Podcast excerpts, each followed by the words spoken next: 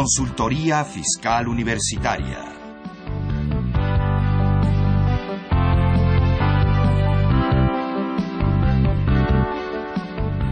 Un programa de Radio UNAM y de la Secretaría de Divulgación y Fomento Editorial de la Facultad de Contaduría y Administración. Hoy estaremos tocando el tema de lo que es el panorama económico para 2015, que bueno, no se ve muy alentador que digamos.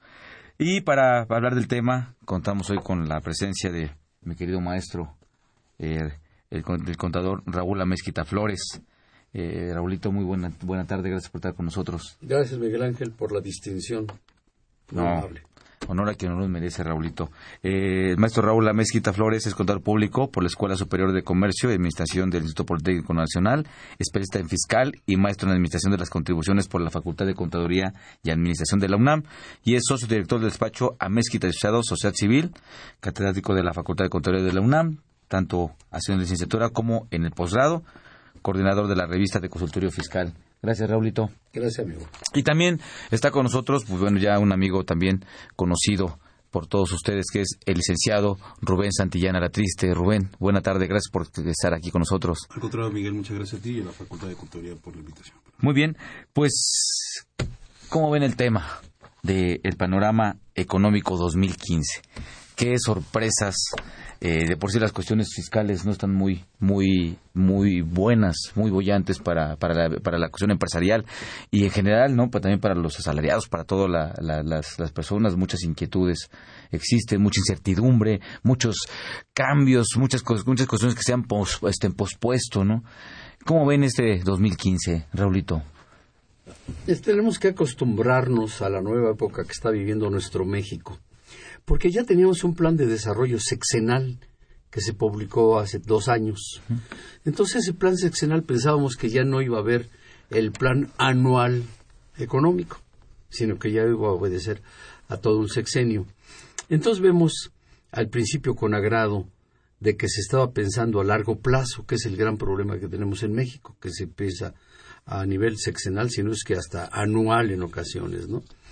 Bueno, entonces eso ya lo teníamos. Sin embargo, vemos que la realidad mexicana se ha convertido casi en, una, una adivinación, porque están cambiando inclusive las instituciones mismas.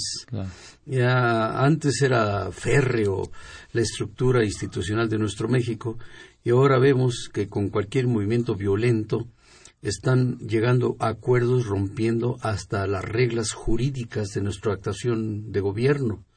Eh, no critico, yo nomás menciono, como técnico que soy, que tenemos que analizar y, y aquí externarlo, en que yo soy politécnico, ¿no? Y amo el poli.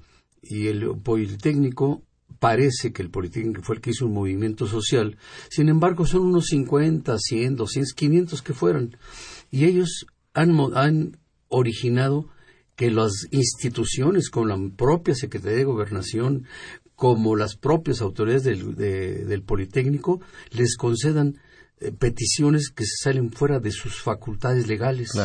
La primera de ellas es que esos 50, 100 los que representan al poli representan a la masa de cientos y miles de, politécnicos. No, entonces ahora resulta que cualquier gobierno rompe la institución y las mismas autoridades con qué facultades están hablando con ellos si no son representativos de un grupo. Entonces aquí, como decía yo, no critico si está bien o mal, no soy quien para criticar al gobierno, que como individuo me duele, claro. Sin embargo, vemos que ya no es predecible el panorama económico para el 2015 ya no es predecible. Ya están concediendo eh, inclusive donativos, eh, un sinfín de, de prebendas eh, a 10 personas que se paran a bloquear una, una calle. Entonces, pues aquí mm, lo que veo, veo con gusto es que la macroeconomía, los estoy hablando de los grupos fuertes comerciales, pues, principalmente industriales y la exportación, se están manteniendo sólidos a pesar del caos que estamos viviendo aquí. que uno que viaja por muchas partes de la República eh, se ríen de nosotros los foráneos diciendo ¿y qué hacen ustedes con su cochinero de marchas allá? Perdón la palabra. Dice, aquí no nos afecta. Le digo, pues perdón. que Dice, no, aquí no. Pues aquí oímos que la marcha tal y que rompieron vidrios en, bancos y en hoteles. Pues mucho gusto, porque la actividad económica nuestra yo tengo muchos exportadores de ganado y agricultores, no nos afecta para nada ah, en nuestra actuación. Entonces estamos en que ojalá no crezca esta parte que acabo de mencionar, que está rompiendo la institucionalidad del país, ah, no crezca para que la parte macro siga sólida.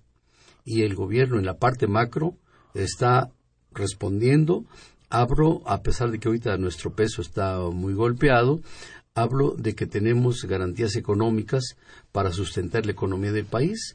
Por lo tanto, pienso que estos movimientos bruscos son locales, nos molestan a los de la ciudad, pero los empresarios macro que se asustan, porque aquí muchos hablan de que esta violencia asusta la inversión extranjera. Sí, pues no vino, punto. La causa es que la violencia, bueno, pero si no hay violencia, pues a lo mejor tampoco vino. O sea, no, no vivimos de eso aunque ya tenemos una enorme cantidad de inversión extranjera directa y vienen más armadoras, etcétera. Entonces, macro, yo tengo mucha economía en nuestro país, siempre y cuando no dejen que se rompan las reglas de las instituciones. Y lo vemos con nuestros clientes. Pues eh, eh, a la luz de lo que comentas, no sería tan digo no no no no me refiero de manera tampoco de falta de respeto ni mucho menos pero pues en vez de meter amparos Rubén pues hacer marchas ¿no? En contra de la contabilidad electrónica, en contra del, del, buzón tributario y todo eso, ¿no? Claro, mira, considero que eh, la imposición siempre de las leyes o de las nuevas ordenanzas crean un efecto psicológico en la colectividad, la resistencia al cambio. Claro. Lo malo es que eh, los cambios que proponen nuestras autoridades legislativas o el Ejecutivo y la Administración de Justicia por el Poder Judicial a veces no es del antojo total por parte de los ciudadanos y esto pues provoca enconos eh, en ciertos sectores que a veces políticamente se aprovechan para disfrazar o encubrir realmente otras acciones. Pero como decía el maestro Mezquita, y coincido totalmente con él, lejos de ser un foro ahora para criticar o dar una opinión, lo cierto es que no desmerece que ese es un efecto colateral de toda la problemática social que influye en la cuestión económica a nivel micro y macroeconómico. Eh, hoy con el, paquete económico ofrecido por el gobierno federal, en el que se hace una oferta, en el que dice que no habrá nuevos impuestos, en el que no habrá eh, cambios en las tasas, vemos que eso es pura demagogia. Ya desde octubre del año pasado, eh, cuando el, el, programa de la reforma hacendaria se había pronosticado cuál era a largo plazo las consecuencias que iba a tener el sector de los contribuyentes al momento de ser fiscalizados o regularizado los que no se consideraban formales. Yo creo que e, este panorama que yo puedo avisorar lo puedo centrar en varios ejes. Primero, la volatilidad de los mercados financieros, que como usted dice, maestro, claro que sí afecta a todos, no importa que estés a mil o dos mil kilómetros, si nos pueden afectar los conflictos que tiene Rusia y Ucrania o el Medio Oriente, porque eso deriva en el incremento de los insumos, las materias primas y el petróleo, y eso eh, incide para que el precio del petróleo a nivel mundial pueda influir. Vemos hoy los precios que tenemos. Hoy estaba todavía revisando, está casi a 60 eh, dólares por barril, cuando su precio en 2009 se había mantenido arriba de los 67 dólares. Por lo puesto, por supuesto que los mercados volátiles financieros con, con capitales especulativos como tenemos en México, pues influyen los movimientos que tenemos en Estados Unidos, hasta el frío influye.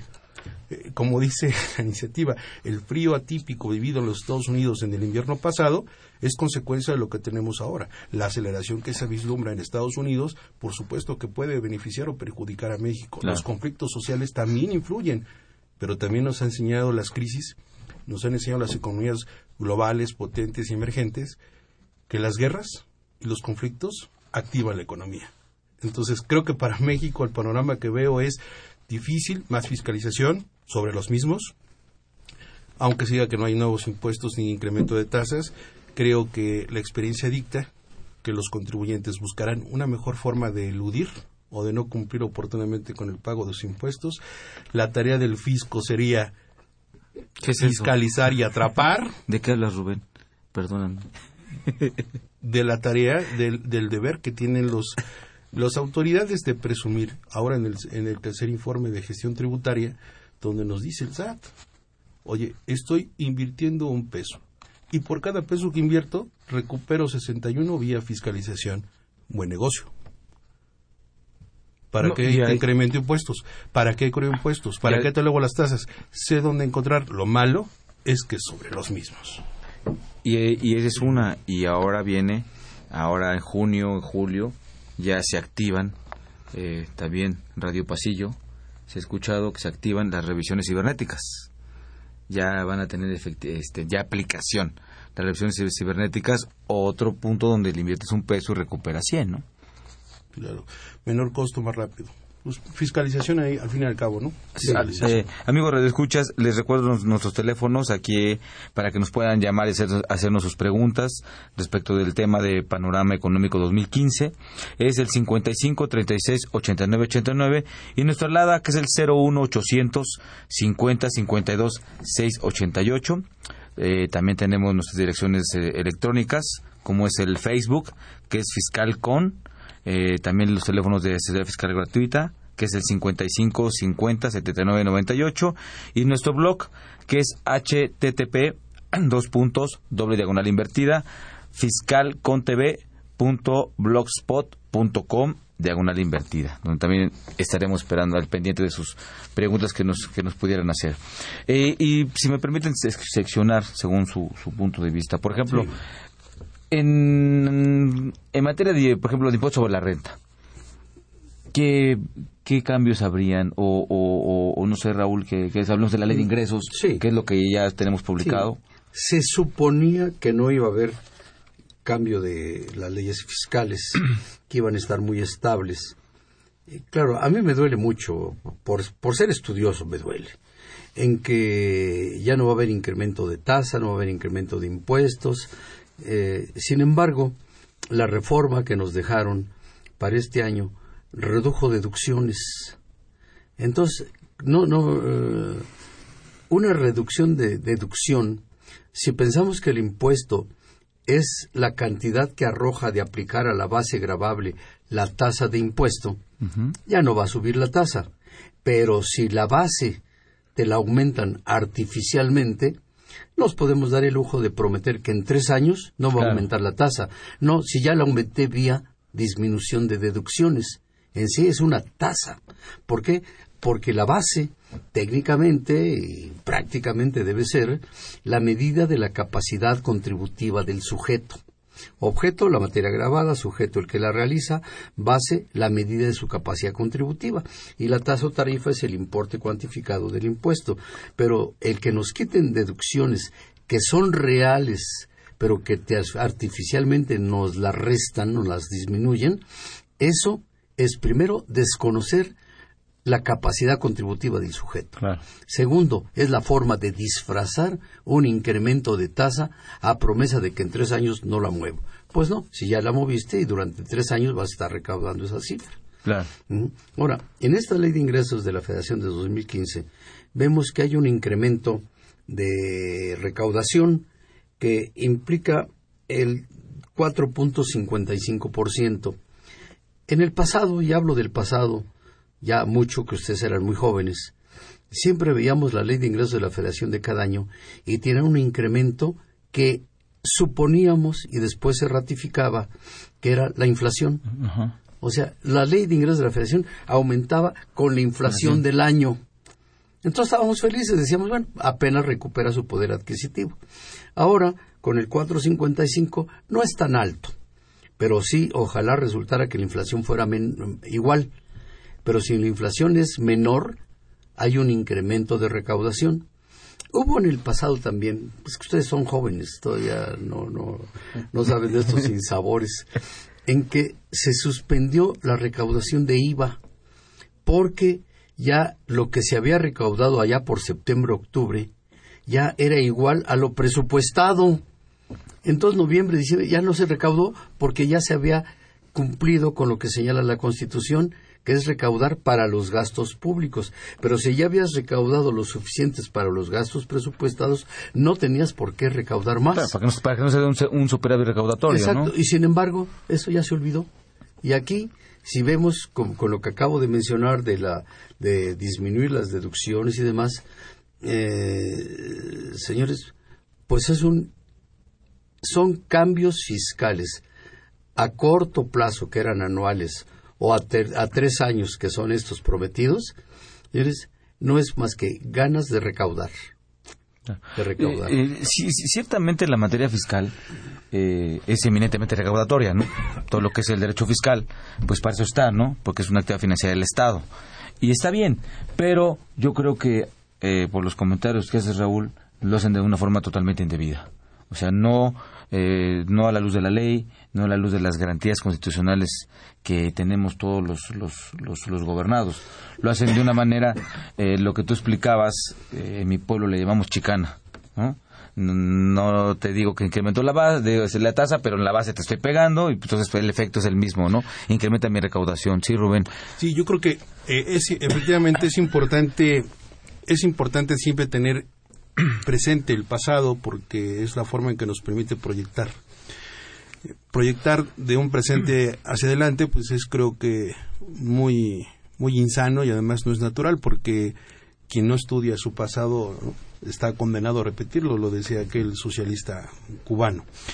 Pero eh, recordemos, dije hace un momento que el 31 de octubre de 2013 eh, se aprueba lo que es la reforma sendaria, justo al primer año de gobierno, 2014, del presidente en turno, en el cual nos dibuja una reforma sendaria con diferentes ejes, recaudatoria, fortalecer, incorporar a los informales y sobre todo eliminar impuestos, como lo fue los impuestos a los depósitos en efectivo, el YETU, y eliminar eh, algunas exenciones y las deducciones en la previsión social, que por supuesto pues eso incrementan la base que los patrones hoy ya no pueden deducir en el gasto más grande que representa que su nómina. Coincido en esa parte. Pero también veamos toda la parafernalia que se ha hecho por parte del gobierno federal con el eh, acuerdo para dotar de certidumbre tributaria, publicado el 27 de febrero de 2014, en el que Luis Bedegaray, junto con ese comité eh, especializado de, los integrantes del Ejecutivo Federal, junto con el sector empresarial, hicieron una forma de dar respuesta o tranquilidad al sector eh, corporativo al decir, vamos a establecer en ocho acuerdos la promesa de que este gobierno federal, al menos de aquí al, al 30 de noviembre del 2018, no vamos a incrementar tasas, no vamos a hacer más impuestos, pero precisamente en la cláusula sexta de esos ocho acuerdos, del acuerdo para dotar de certidumbre tributaria, se establece que respetará la promesa, siempre y cuando no existan, literal, así aparece textual, eventos sustanciales macroeconómicos que impidan que el gobierno retome y aborte esa promesa. Por eso te decía, el aspecto internacional es más fuerte. Vemos ahorita la promesa de aceleración de Estados Unidos con un crecimiento del 3%. Lo acabamos de escuchar. México tiene una inflación, sí, de una cifra, pero con un crecimiento menor al esperado. Estamos hablando de que se había prometido un 4.6 cuando vamos casi en el 2.5. Entonces son cuestiones que no solamente porque sucedan en México, sino que en el mundo, ¿sí? Estamos viendo factores que van a incidir. Por lo tanto, yo no creo que de aquí al 2018 ese acuerdo para dotar de certidumbre tributaria exista. Eso fue simplemente una, una, una burla, una ironía totalmente disfrazada del gobierno, coincido, porque sabemos que no vamos a poderos mantener, ya quisiera ver para el próximo año, en el 2016, un verdadero ajuste no solamente en la política fiscal recaudatoria, sino en positiva. No, y, aparte, amigos, no sé si, si coincidan, pero eh, lamentablemente, eh, adicionado a lo que comenta Rubén y lo que comenta este eh, maestro Raúl, las decisiones macroeconómicas que van dirigidas hacia las finanzas del Estado que ha tomado el gobierno federal pues han sido un fracaso ha sido un fracaso, ni remotamente han dado el 50% de los resultados que, que, se esperaban tan tan tan bollantes, ¿no? Y este y donde vemos eh, que no hay una verdadera directriz en las finanzas públicas de, del país, que es lo que también enfada, ¿no? El tema de decir, bueno, estaba, comentabas Rubén, se está recaudando por cada peso 60 pesos, 67 pesos, este, eh, los incrementos de, en, la recaudación, no por la, no, no por incremento de tasa, pero sí por disminución de base, que el efecto es el mismo. Y entonces, dices, bueno, hay recurso, y con unas malas finanzas, digo, si lo vemos a un, eh, si lo vemos esto en una empresa, ya hubiera corrido yo a cuánta gente, ¿no? con, digo, pues es una empresa finalmente, ¿no? Es una empresa. Eh, ¿Cuánta gente no ya se hubiera corrido? Y, finalmente el recurso, ¿dónde está? que es lo que sigue sigue afectando mucho. Y, y, el problema acá, para todos los, los mortales, que tenemos que estar en el, en, en el tema de estar declarando, no ser sujetos a una fiscalización a veces absurda, este, por parte de, las autoridades como lo están ejerciendo ahorita y sobre todo ahora que vienen las, las, las revisiones, ¿no? Y las revisiones y más obligaciones de carácter administrativo, no obligaciones formales, no materiales. Descuidan el tema de la capacidad contributiva y se meten a cuidar los centavos con llevar una contabilidad electrónica, ¿no? no sé. Fiscalización. No, fiscalización. a, ese tipo de situaciones donde es, el tema es fiscalización porque si por cada peso que invierto recupero 60, ahí está el pan. Claro, no necesito impuestos, ¿no? Pero lo malo es que van, maestro, estará usted de acuerdo, van siempre por los mismos, por los cautivos.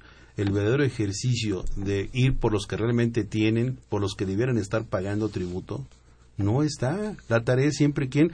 El padrón de contribuyentes que va en el orden de los 45 millones de registrados al día de hoy, de esos 45 millones, el 70% está conformado por asalariados.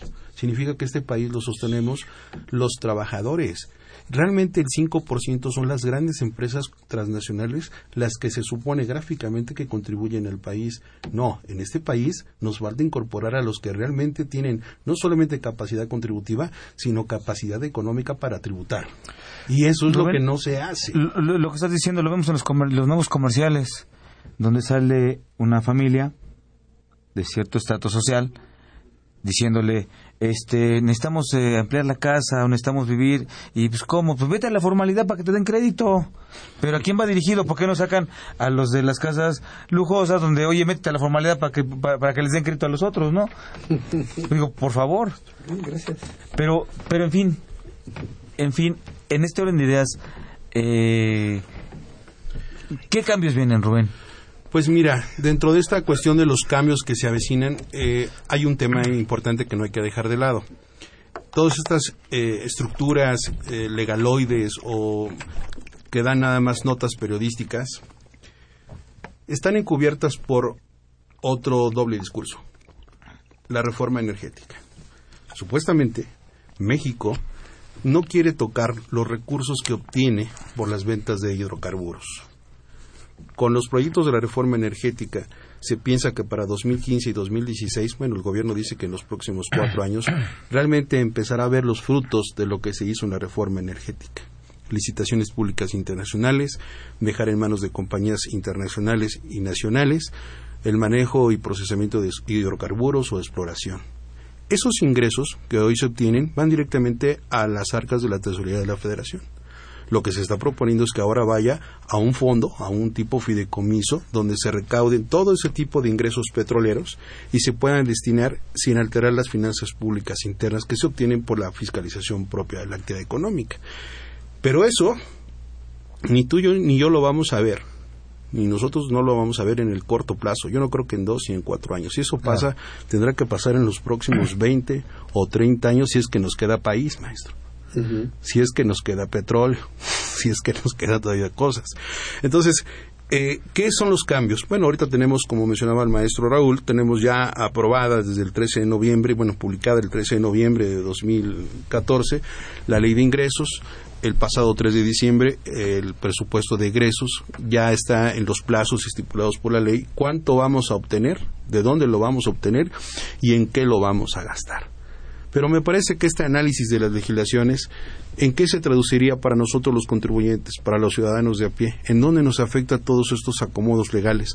Yo insisto, con, como abogado litigante, creo que si hay una, un fortalecimiento de la fiscalización, como diría el SAT, con un plan estratégico para fiscalizar, con hacer acciones invasivas, personales, con ayuda de tecnología y con la entrada de la contabilidad electrónica como obligación, pues una forma más barata incluso de estar fiscalizando porque ahora con los cursos informáticos ya no tiene que generar un oficio y encargar al notificador o al ejecutor a que vaya a buscar o a ver dónde se equivocó el contribuyente. Hoy es por partida y te liquidan eh, en forma muy inmediata. No tienes que soportar ni siquiera el plazo de un año legal que tiene la autoridad para fiscalizarte. Eso es fiscalización. La contabilidad electrónica, la Corte, hace unos meses solamente decía que la suspensión de los amparos que se habían solicitado para la contabilidad electrónica no se debieran conceder. Hoy, por tribunales en pleno, por contradicción de tesis, sí son procedentes las suspensiones contra la contabilidad electrónica. Lo cual esto provoca también que los contribuyentes pues sientan una incertidumbre, lejos de lo que busca la autoridad. Entonces creo que en los cambios legales, lejos de que haya más instrumentos, más compromisos, que haya toda una, serie de concurrencia de reforma educativa, hacendaria, fiscal, educativa, energética, pues sí, pero no lo vamos a ver en el corto plazo. Y en el corto plazo pueden desaparecer muchas empresas, el sector primario, el secundario, no se diga. ¿Dónde queda el campo? Y usted ahí, maestro, lo sabe mejor que nosotros. Así es. Entonces, resumen, ¿cuál es el panorama económico 2015? Yo diría que macroeconómicamente cierto, pensando en las empresas macros, pero de mediano para abajo totalmente incierto y con la huida que están haciendo todos los informales que en vez de afiliarse se salen entonces está debilitando la economía de los posibles contribuyentes porque estos no contribuyen, están volviéndose muy informal. Tenemos, y lo digo aquí porque son de los golpes que golpean fuertemente al país y la economía que estamos hablando. Ya se me ha dado repetidamente la experiencia de que los sindicatos, repetidamente Miguel Ángel, no quieren dar comprobante de lo que aporta la empresa. ¿Qué es eso, Dios mío? Si estamos hablando del informal de la esquina, ¿quién sabe cómo lo fiscalice? Pero si estamos hablando de sindicatos, no veo la razón por la cual no los fiscalicen al milímetro.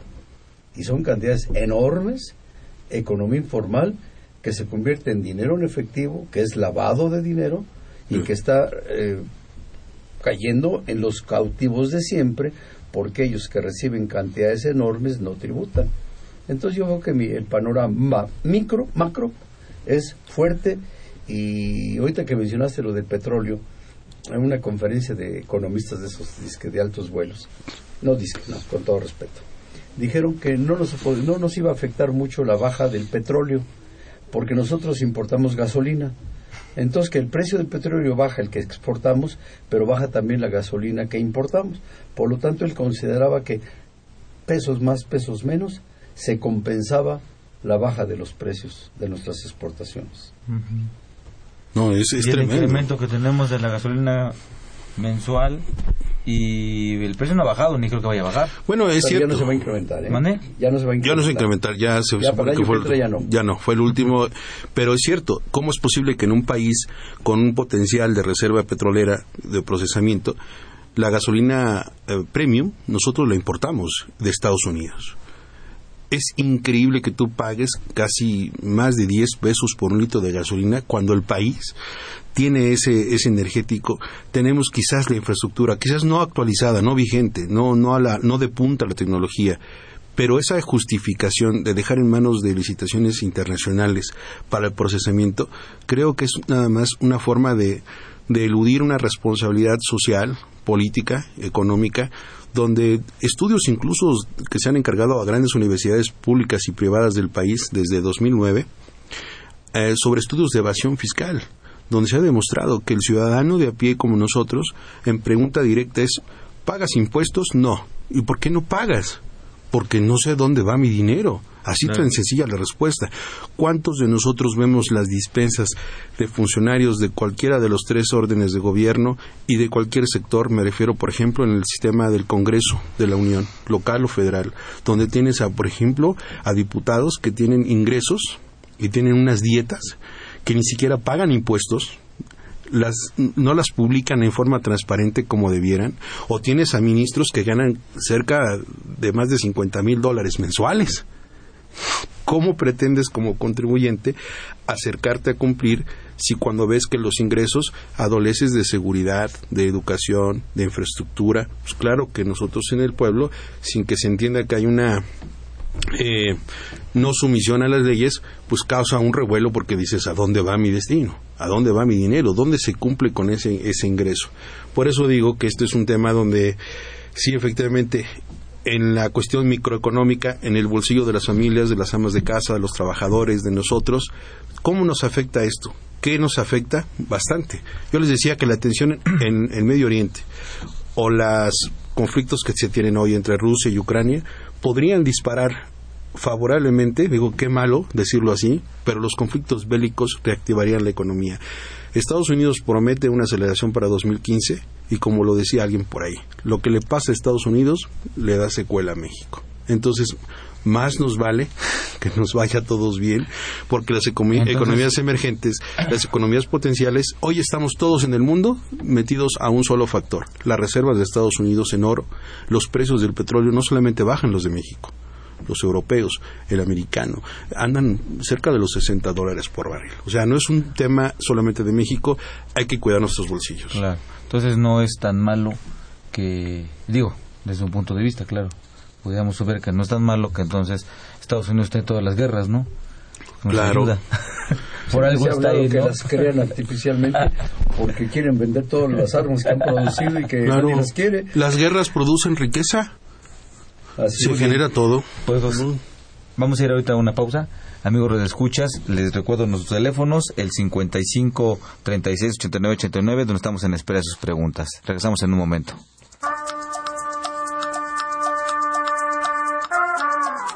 ¿Piensas poner un negocio? ¿O tienes un negocio y quieres mejorar su desempeño? ¿Eres una persona comprometida? ¿Te gusta el liderazgo y la competitividad? Entonces la revista Emprendedores es para ti. Con 26 años de experiencia, es un referente obligado para guiar a la pequeña y mediana empresa e impulsar la actividad económica de nuestro país.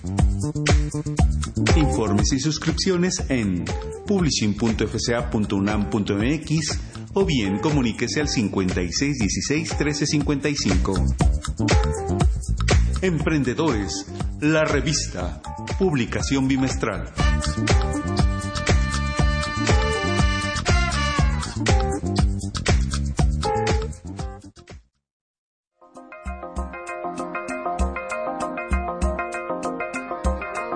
Sugerencia literaria. Libro Tópicos actuales de economía. Su intención al abordar los temas tratados es brindar la exposición de un análisis que ayude a despejar las dudas que dejan algunos fenómenos que ocurren en nuestra sociedad. Estos fenómenos que a nuestro juicio fueron muy importantes fue la sobrevaluación del peso mexicano y sus efectos. ¿Quieren ustedes enterarse qué pasa cuando hay un peso sobrevaluado? Los invito a leer el libro. Otro tema que tratamos muy importante en este libro es el capital social y el desarrollo. ¿Cómo vamos nosotros a salir de la pobreza si se le da un mal enfoque al gasto social?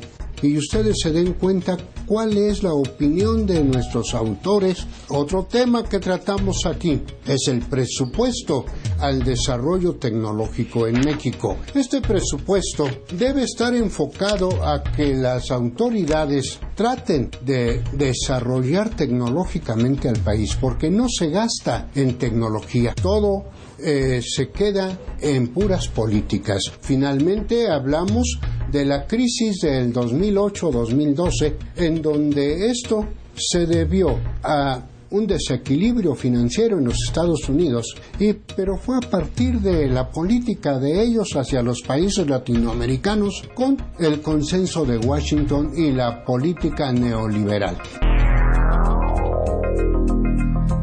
Autores Salvador Borja Peralta, Cecilia Canseco Cortés, Héctor Manuel Leal Pérez, Mario Humberto Hernández López, César Quirós Peñalosa y Pablo Licea Alcázar.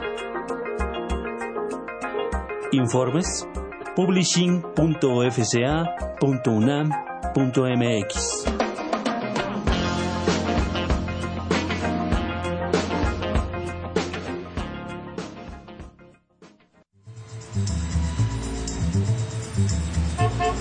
Se va a llevar la revista Consultorio Fiscal único en su género Aquí encontrará los artículos y sugerencias en materia contable, fiscal y administrativa. Ahora consultorio fiscal, desde la calle, más cerca de ti. Esta es su información caliente, señor, señora. Con más de 25 años en publicar artículos, noticias fiscales y opiniones de especialistas. Señora, es útil para el empresario, el contador, el administrador o la persona física. En ella encontrarás todo lo del SAT, IVA, ISR, Infonavit, prestaciones, testamentos, contabilidad electrónica, ley aduanera, medios de defensa, lavado de dinero, pensiones IMSS, ISTE, aguinaldos, miscelánea fiscal, entre otros temas. Acérquese, la tengo en colores: azul, rojo, verde, naranja.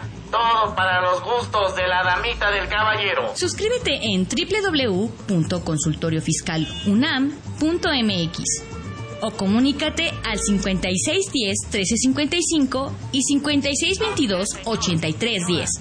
También en publicaciones arroba correo punto fca punto unam punto mx. A usted, señor, que está a punto de jubilarse, venga y adquiera la revista Consultorio Fiscal. Consultorio Fiscal. Por mucho la primera. Por mucho la mejor.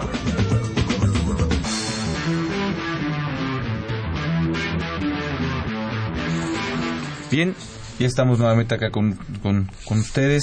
Gracias por, por, continuar con nosotros. El día de hoy, la Facultad de Control y Administración de la UNAM tiene para todos ustedes, amigos radioescuchas, eh, 15 revistas de la revista número 600, 607. Y bueno, la, la forma que se la ganen, eh, alguna pregunta que sugieran. Que nos digan nuestros amigos radioescuchas si es eh, prometedor para bien o no el paquete económico para 2015. ¿Qué consideran? ¿Que es bueno o es malo? Muy bien. Conocer su opinión es suficiente. Bueno, con que nos llamen y, nos den su opinión, se llevan este número de la revista Consultorio Fiscal, que es la 607. Muy bien. Continuando, Raúl. es, muy interesante el tema de, de esas deducciones parciales, ¿no? que se está hablando, que de hecho ya hay criterios también, Rubén, se ha pronunciado la Corte al respecto. Pero ¿en qué consistirían esos, esas, esas deducciones, Rubén? Digo, perdón, Raúl, en base a la, a la, a la, ley de ingresos. Bueno, las parciales se, se mantienen, o sea, estamos hablando de, tú mencionaste ahorita las exenciones de las personas físicas. Yo lo que menos tocaría sería personas físicas sin embargo están tocadas. ¿No? ¿Y eso en qué ha repercutido? Porque lo de menos es que personalices que le disminuyeron su exención, sin nada más que quien lo paga disminuye la nómina. Claro. O sea, corre a varios, entonces ya tuvo su efecto socioeconómico una exención que le quitaron a un trabajador. Y sobre todo en el renglón más susceptible, que es la previsión social. La previsión social debe ser, la persona física debe ser intocable y la previsión social doblemente intocable. Porque no puedes tú ya de por sí con la baja del poder adquisitivo de la percepción de la persona física todavía incrementarle impuesto. Porque aquí lo razonable sería que el patrón absorbiera el costo de quitarle la exención, pero no, no, no procede no debe ser. Cada quien que pague su impuesto, sino ya estamos brincando de quién es el sujeto del impuesto. ya no definimos quién es. Entonces, para mí que sería intocable, pero sí está afectando a la persona física la, la exención. Sí, sobre todo en ese tema de que eh, cuando hablamos de que uno de los ejes del gobierno federal dentro de esa reforma sendaria y este primer ejercicio, recordemos que vamos apenas en los dos años de gobierno, faltan cuatro, y ustedes pongan en los colores que quieran, en los tonos de rojo y guinda, o, muy amarillos o verdes, ¿Qué intensidad podríamos vivir no solamente en el terreno político, que quizás eso sí nos afecta, debemos estar al tanto, pero todas esas acciones se traducen en el bolsillo de nosotros los ciudadanos? ¿Qué va a pasar en cuatro años donde vemos a, un gobierno federal presumir que irá con todo en la fiscalización, ir a atrapar a los más cautivos? ¿Qué herramientas tienen los contribuyentes para defenderse? ¿Cuánto cuesta defenderse en este país? Porque hasta eso se vuelve un negocio. Recordemos que cuántos contribuyentes te puedo decir, Miguel. Tengo conocimiento de, clientes que les duplican las multas. Tengo clientes que están en la auditoría y les ponen una multa de dos o cuatro mil pesos, la pagas y luego te vuelve a llegar y es mayor. Cuando la quieres combatir, tienes que ir con el abogado y el abogado te cobra un poco más de la multa. Y lo único que tienes que soportar es que como te sale más caro, como se dice coloquial vulgarmente, el caldo que el albóndiga, entonces dices, no, la multa es de cinco mil y el abogado me cobra diez mil, la pago. ¿Tú sabes cuánta gente paga multas de a dos, de a tres mil, porque no las impugna, porque no conoce, porque no puede, porque es más caro combatirla? Ese es el negociazo también. Multiplícalo por cuántos contribuyentes, personas físicas soportan eso y eso es un ingreso tremendo para el gobierno. Eso es lo que nosotros tenemos que estar previendo, cómo combatirlo. Y cuando acudes a los tribunales a defender una deducción, a defender una exención, a justificar una no acumulación, te encuentras con un poder judicial de la federación con una inclinación pro SAT, a veces muy pronunciada, y lo digo abiertamente, creo que es un hecho muy conocido en, los, en el medio de litigantes que el decimoctavo Tribunal Colegiado de Circuito del Poder Judicial de la Federación es encarnizado todo el revés que le da a los contribuyentes por el tema de deducciones. Recientemente, yo te lo digo en lo personal, he sufrido ejecutorias absurdas, totalmente absurdas de toda lógica, donde sintiendo que el derecho es lógica, de esto se apartan, donde la Corte por un lado dice que una deducción tolerada o permitida es aquella que erogación que se que se realiza con motivo de lo que permite la obtención de ingresos de acuerdo al objeto social de la persona física, bueno, persona moral o de la actividad de la persona física.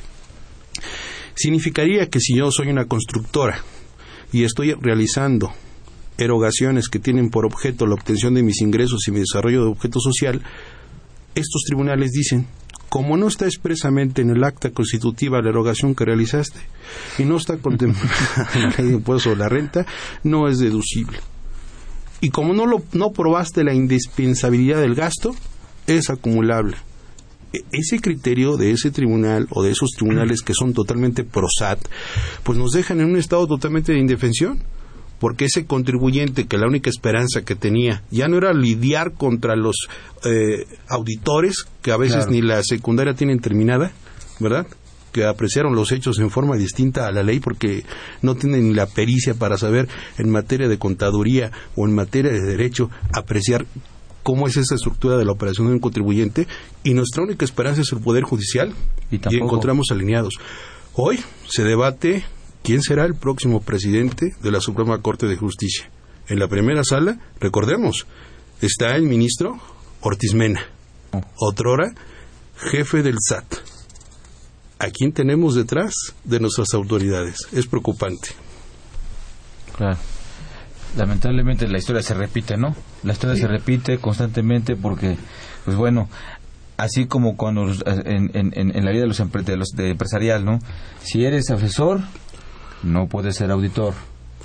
Ah, bueno, pero fíjate, tenemos a los funcionarios, eh, híjole, más capacitados del mundo, ¿no?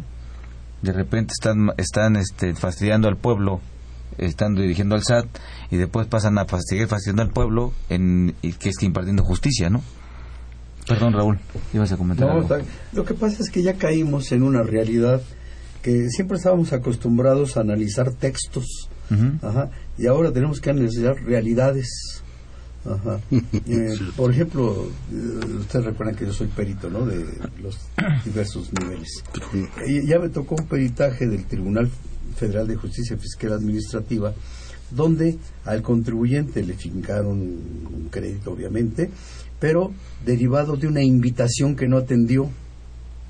Entonces el, la autoridad resolvió que la invitación, a pesar que en el CAL se dice, usted atiende esta invitación porque si no la atiende, iniciamos nuestras facultades de revisión, lo dice la invitación en el último párrafo. Sin embargo, este amigo le dijeron, no, ya están iniciadas y ya le liquidaron.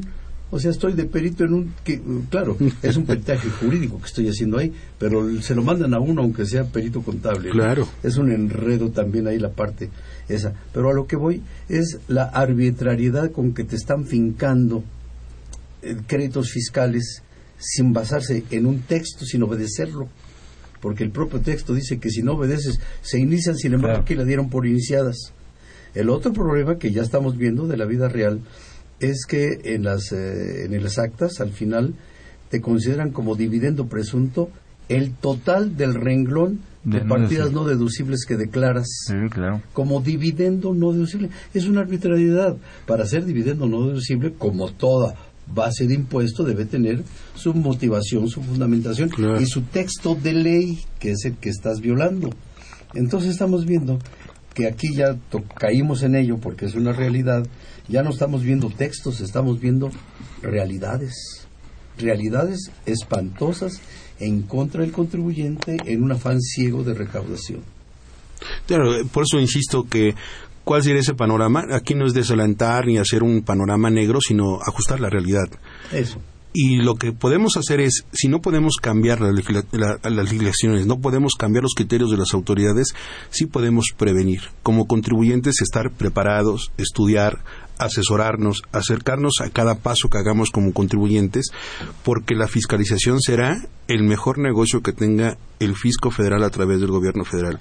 Si este acuerdo de certidumbre tributaria eh, promete no incrementar tasas, no hacer nuevos impuestos, dar mayor seguridad, ¿de dónde crees que va a sacar dinero aparte de los recursos petroleros que no son de forma inmediata, pues de la fiscalización, ya les dije. El tercer informe de gobierno, el tercer informe de gestión tributaria del Servicio de Administración Tributaria revela que por cada peso se obtienen 60. Es un negocio muy rentable y ahora con el cruce de información está sectorizado. Imagínate tú que, por ejemplo, en la delegación Benito Juárez, en la zona sur de la delegación Benito Juárez se tengan identificados 15 empresas con ciertos objetos sociales en común. Y esas empresas tienen un comportamiento típico de, tributación. En cuanto una o dos o tres empresas no estén conforme a ese patrón, inmediatamente el SAT lo sabe y les envía la revisión. Estoy hablando de personas morales, pero en personas físicas, hoy la economía está bancarizada. Cualquier persona tiene una tarjeta de crédito y si no la tiene se la regalan. Oiga, no quiere una tarjeta de crédito, hay a ver cómo paga después. Usted se endroga, tú desliza la tarjeta, tú gasta y después averiguo quién eres y voy por ti. ¿Qué va a pasar con los que estamos cautivos? ¿Qué va a pasar con los contribuyentes que no tienen para la capacidad de una defensa? Existe la Prodecon, es cierto, pero también la Prodecon ya empieza a ser rebasada no siempre está a la disponibilidad de ayudar. La misma Prodecon pugna con las autoridades con los abusos. Lo vemos en las empresas con los embargos de cuentas bancarias, donde encontraron el caminito de poner los dedos en la puerta te fingo crédito fiscal, aunque no esté firme, yo te embargo las cuentas bancarias. Bien, sustituye la garantía, pero mientras ya te afecté la operación. Por supuesto que esto es grave. Entonces, el panorama económico es que habrá fiscalización, estaremos más a expensas de que la autoridad nos pueda revisar electrónicamente o las formas tradicionales, la visita domiciliaria o la revisión de gabinete. Pero ¿qué estamos haciendo hoy nosotros como empresa, como persona moral, como persona física? ¿Realmente estamos preparados para una revisión?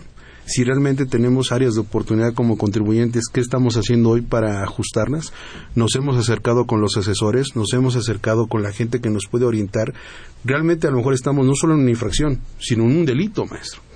Y eso es lo grave, porque para este año recordemos que se modificó el Código Fiscal y se incorporaron delitos como es los derivados de discrepancia fiscal y ya no te hablo ni siquiera de los de recursos de procedencia ilícita, que ahorita me hizo usted clic, maestro Raúl, que si bien es cierto que todos los no deducibles se consideran dividendos fictos o partidas como dividendos, pues imagínate aquello que no pueda justificar, porque no sea deducible, no es deducible porque porque no fue indispensable o porque fue un, gasto indirecto, pero no está vinculado o no tengo los requisitos para justificarlo, pero eso no significa que me lo haya llevado a mi bolsa. Eso es una arbitrariedad. Claro. Aquí, aquí, bueno, también es una, una, pues un, una reconsideración, ¿no? Para todos nuestros colegas, contadores, contadoras que pues, ejercemos esta noble profesión de la contaduría de capacitarnos más, ¿no? Día a día. De, de acrecentar nuestra cultura jurídica y de muchas cosas que inciden a las leyes fiscales para poderlas entender y luego entonces estar en una mejor posibilidad de podernos defender. No como, se, no como comentamos, ¿no? sino hacerlo dogmáticamente, hacerlo, hacerlo como debe de ser.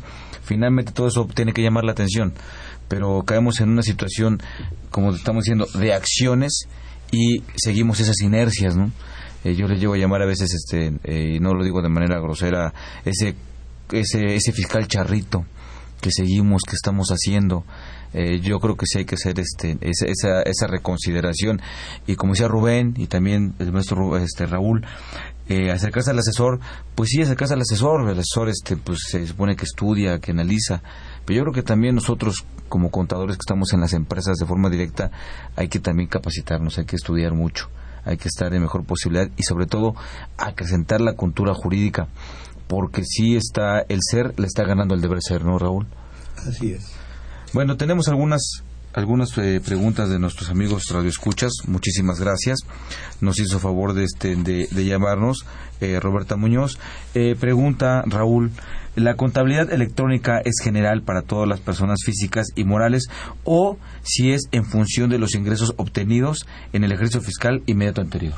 Acaba de salir el día 8, lo mencioné al principio, en el diario oficial, las nuevas reglas de la presentación de la contabilidad, que en sí podemos, debemos pensar que a la larga es una obligación, eso no se quita. Lo que está en juego ahorita es cuándo entran cuáles obligaciones.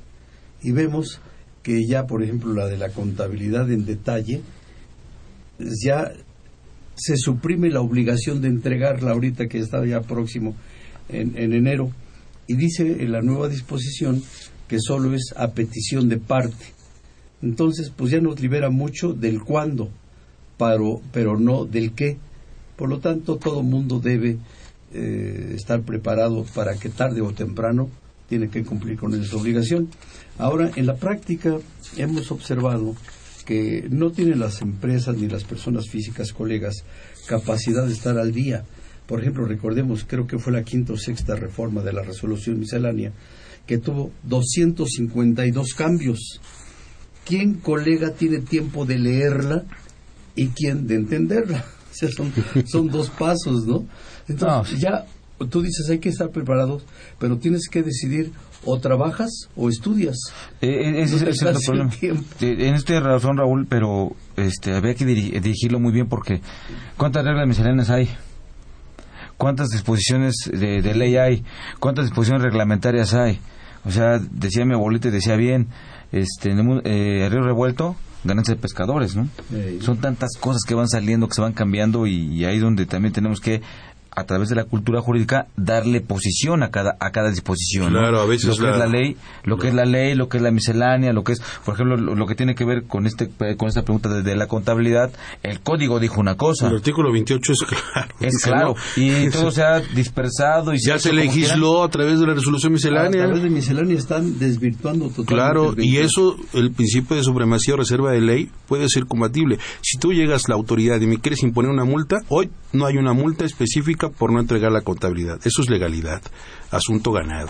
Segundo, en materia constitucional, ¿dónde existe esta obligación plasmada? Tampoco. Tercera, ¿me vas a hacer cumplir una obligación de la resolución miscelánea? Pues esta nada más da derechos el no tener conocimiento jurídico de la naturaleza de las disposiciones nos hace entregarnos a la autoridad. Y, ahí sí permíteme dar el fundamento, que es el artículo 33, fracción primera, inciso del Código Fiscal de la Federación. En particular, después del punto seguido, vean lo que dice. Y aunado con el artículo 35 del Código Fiscal de la Federación. Pero tenemos ahí la chicana cuando vamos a pedir justicia, nos ponen a alguien que a decidir que fue ex, eh, eh, director del SAT, pues estamos fritos, ¿no? Se convierte esto ya en, en, las acciones, en, el ser, ¿no? en, las, acciones, ¿no? Un no problema monstruoso. Tengo yo nomás un caso, por ahí me comentaron que hay más, que el SAT en las revisiones, cuando hay deducciones que se le pagan a una outsourcing, está considerada, ah, esa outsourcing hace su factura trasladando el IVA, obviamente. ¿no? El caso que me tocó es del sector agropecuario, en donde pide la devolución del IVA y al hacerle la revisión le dijeron que esa factura estaba mal hecha, porque no hay eh, concepto grabado con el 16, porque lo que está comprando es trabajo personal, que es nómina, y el trabajo personal no causa IVA. Por lo tanto, el outsourcing tiene que cambiar su factura. Hace un año, lo que es peor, ¿no? De hace un año, en que facture mano de obra y no cobre IVA. Obviamente ya no es posible.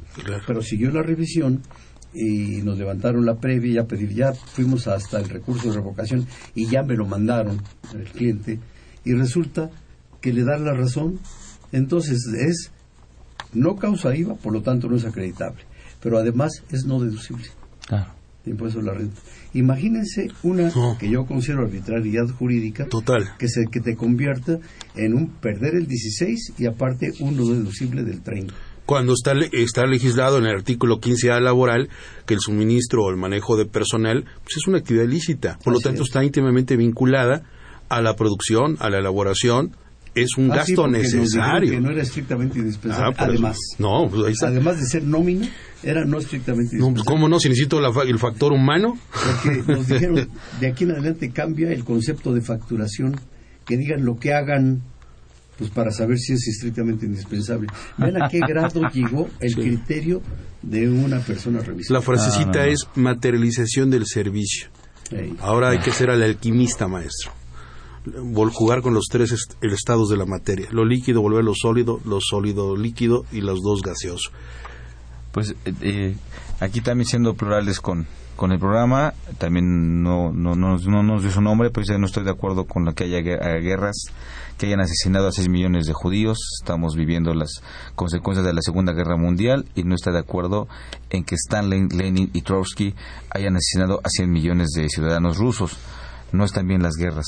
Bueno, de Sí, claro, no se justifica. Claro, claro. No se justifica, por supuesto, totalmente de acuerdo, pero económica y políticamente ha mantenido a flote a muchas naciones. Estados Unidos es el país que es gracias a las invasiones justificadas o no, armadas o no, por la guerra del petróleo o defender pueblos. Eso le ha permitido ser la economía que es. Claro, y bueno, no, no, no, no por eso aprobamos la guerra, ¿no? No, no lo no, no, no, no, no es aprobar la guerra, sino que lame- Estamos hablando de consecuencias que se han dado reales. lamentablemente se ha visto como un buen negocio. Ese, ese es el tema. Y también la señora Cárdenas nos, nos comenta que necesitamos una reestructuración tributaria donde paguen los que tienen millones y este parecen voceros del gobierno. Pues No, si, si fuéramos lo segundo, no, no hubiéramos eh, hecho las inferencias ni las aseveraciones como ciudadanos. pero bueno, respetamos. Pero es- opinión, ¿no? somos tolerantes, cada quien podemos pensar diferente y nada más mencionar que sí coincido con la señora en el sentido de que todavía, todavía estamos esperando una reforma tributaria, una reforma ascendaria, porque lo que hemos tenido son ajustes muy convenientes. Claro, y también eh, no nos dio su nombre. Dice saber si la institución del ISTE está obligada a hacer retención de IVA para un servicio de restaurante de una persona física de RIF y el servicio fue de más de nueve mil pesos. Ah, sí. Hay una- una- un artículo que permite que estas instituciones descentralizadas no retengan, pero en, en pagos hasta dos millones. Después sí. Ok. Eh, eh, también nos, nos, habló Julio Salgado. Si el sistema capitalista es, eh, perdón, es, es generador de, de- muerte. Primera y Segunda Guerra, negocios del, del imperialismo. Si las guerras activan la economía, pues el país imperial. Bueno, también su comentario. Y bueno, del señor José Rodríguez, este nos pide los teléfonos de los abogados, de sus números telefónicos. Pues bueno, de mi parte, por seguridad no los proporciono al aire, pero mi correo electrónico es rubensantillanmx.gmail.com. Raúl.amezquita arroba hotmail.com. Bueno, pues ahí tienen las direcciones y pues ¿qué les puedo comentar, amigos Radio Escuchas? Este nos despedimos. Gracias, Raúl, por nuevamente estar con, con nosotros. Gracias y a la UNAM, la facultad, por permitirme estar aquí. A ti, Raúl, gracias. Eh, Rubén, igual muchas gracias. Muchas gracias a ti y a esta digna casa que nos permite, con libertad de expresión y de pensamiento, informar Así y es. compartir. Muchas Pues gracias. gracias, amigos, escuchas, gracias a ustedes, gracias por habernos eh, seguido todo este año. Este es el último programa en vivo de, de este año. Les deseo felices fiestas, que pasen unas fiestas navideñas muy en paz, muy en familia y este, pues eh, las malas noticias, pues, hacerlas a un ladito un momento, ¿no? Les mando un abrazo, que tengan la mejor de la de las fiestas navideñas y de las fiestas de fin de año. Yo soy Miguel Ángel Martínez Zuc y nos estaremos viendo el próximo año. Hasta pronto.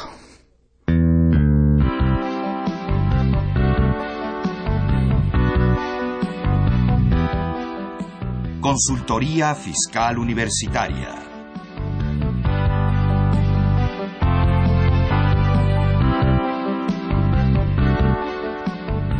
un programa de Radio UNAM y de la Secretaría de Divulgación y Fomento Editorial de la Facultad de Contaduría y Administración.